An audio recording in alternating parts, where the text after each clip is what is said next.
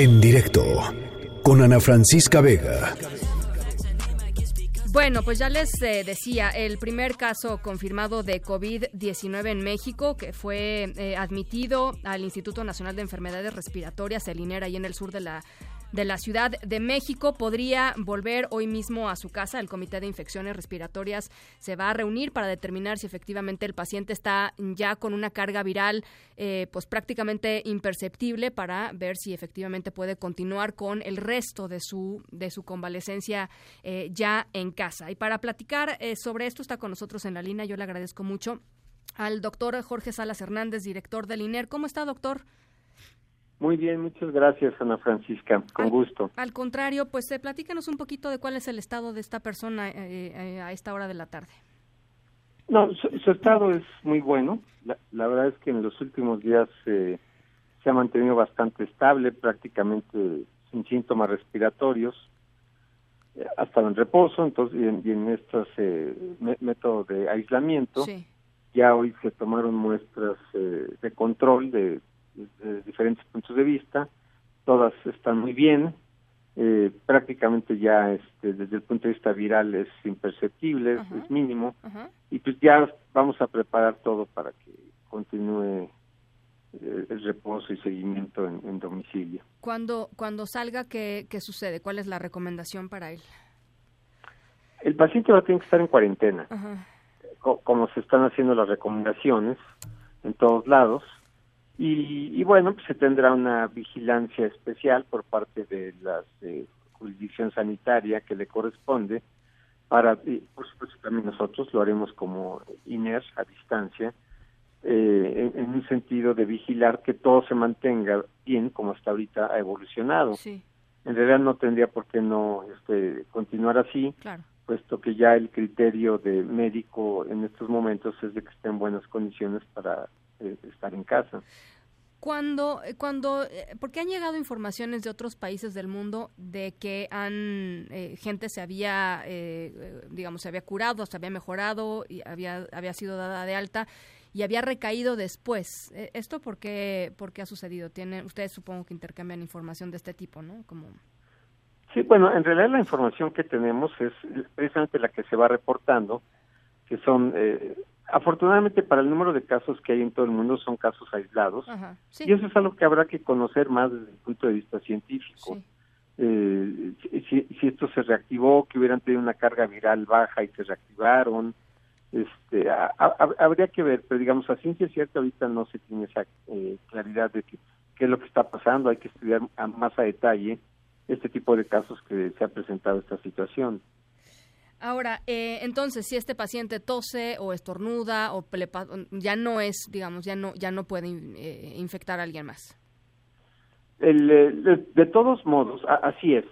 De todos modos, se mantienen las recomendaciones por ser paciente confirmado, pues que, debe tener todo este cuidado de las medidas de protección que por todos lados se han estado insistiendo, el lavado de manos, la, la, protección de etiqueta respiratoria, que significa este toser y estornudar y, cubrirse con el ángulo interno eh, del codo, el lavado de manos, uso de gel alcohol, todo este tipo de medidas preventivas son las que tienen que mantener, no solo en la población abierta, sino por supuesto también en el paciente. Sí.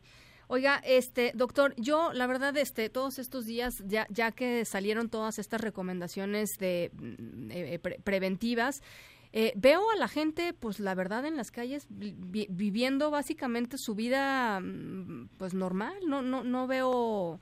Eh, no veo a la gente dejándose de saludar o, lavándose las manos frecuentemente. O, en fin, ¿ustedes están tranquilos de que la campaña ha sido suficiente o está siendo suficiente? ¿Van a, van a empujar por una mayor aceleración de, de estas comunicaciones o, o cómo, cómo la ve usted? Todas estas recomendaciones, que son muy eh, sencillas de llevar, no, no son nuevas. Eh, de hecho, estas vienen eh, de mucho tiempo atrás y se retomaron cuando la pandemia de influenza en el 2009. Sí, sí.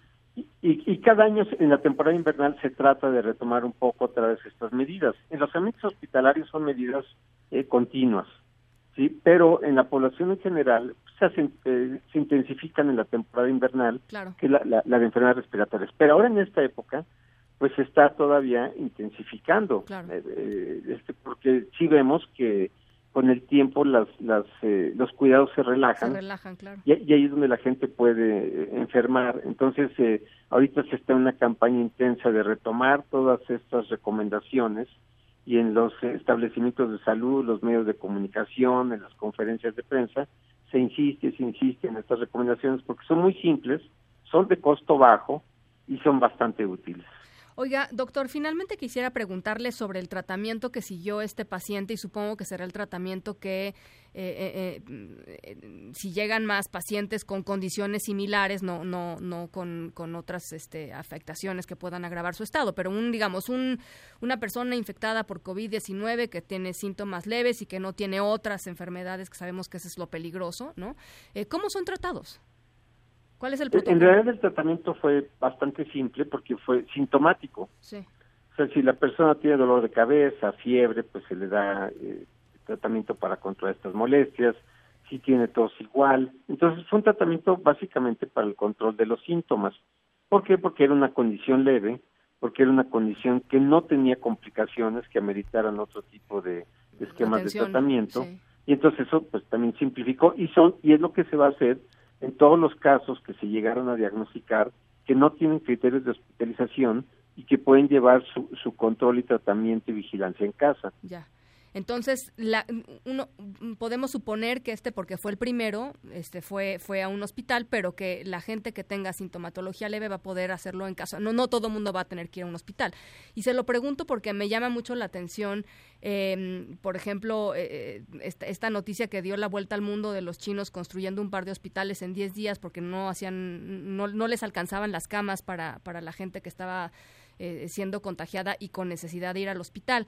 Eh, en este caso no estamos viendo un movimiento así, porque, porque la, la supongo que la hipótesis es la gente va a llegar con sintomatología leve y va a poder eh, recuperarse en su casa.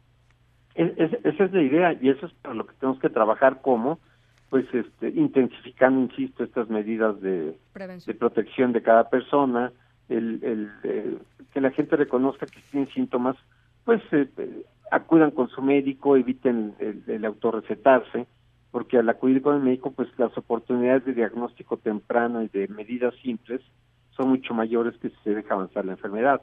En realidad, la red hospitalaria estará disponible para casos eh, complicados o casos graves, pero los casos simples y ambulatorios, esos van a poder ser tratados en sus domicilios siempre y cuando lleven las medidas de tratamiento y de protección como debe de ser. Muy bien. Eh, finalmente, doctor, ¿tienen el equipo necesario en el INER? ¿Están este, perfectamente, digamos, cubiertos en ese sentido? La semana pasada veíamos un tema ahí con el jabón que hacía falta, con guantes, etcétera, pero eh, ¿cómo están de, de abasto de, esos medicamentos, digamos, de esos, eh, de esos ah, em, esas cosas que tienen que tener como base en, en cualquier hospital? Sí, no, bueno, e, e, esto de la, del equipamiento o los insumos que se requieren para el manejo hospitalario es, es algo que se planea con un año este, previo y a lo largo del año los proveedores van distribuyendo a, los hospitales lo que se va requiriendo. Los cálculos se hacen eh, en base a la experiencia previa y lo que se estima que puede incrementar para el siguiente año.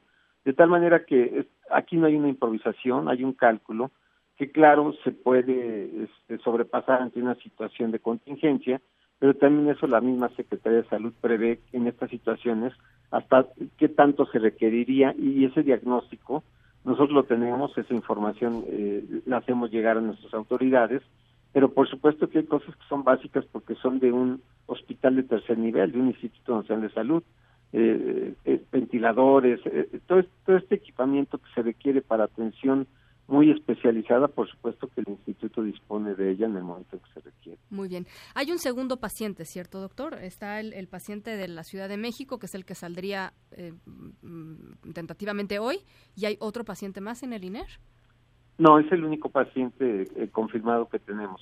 Hay mucho flujo de paciente al, al, al, al INER con sospecha o con síntomas hasta gripales, pero confirmados en el instituto solo, uno, que es el, primer caso. El mismo, es el mismo, digamos. Sí, eh. así es. Bueno, pues eh, doctor, yo le agradezco muchísimo estos minutitos. Eh, ojalá podamos seguir en comunicación. Claro que sí, con gusto, que estén bien. En directo con Ana Francisca Vega.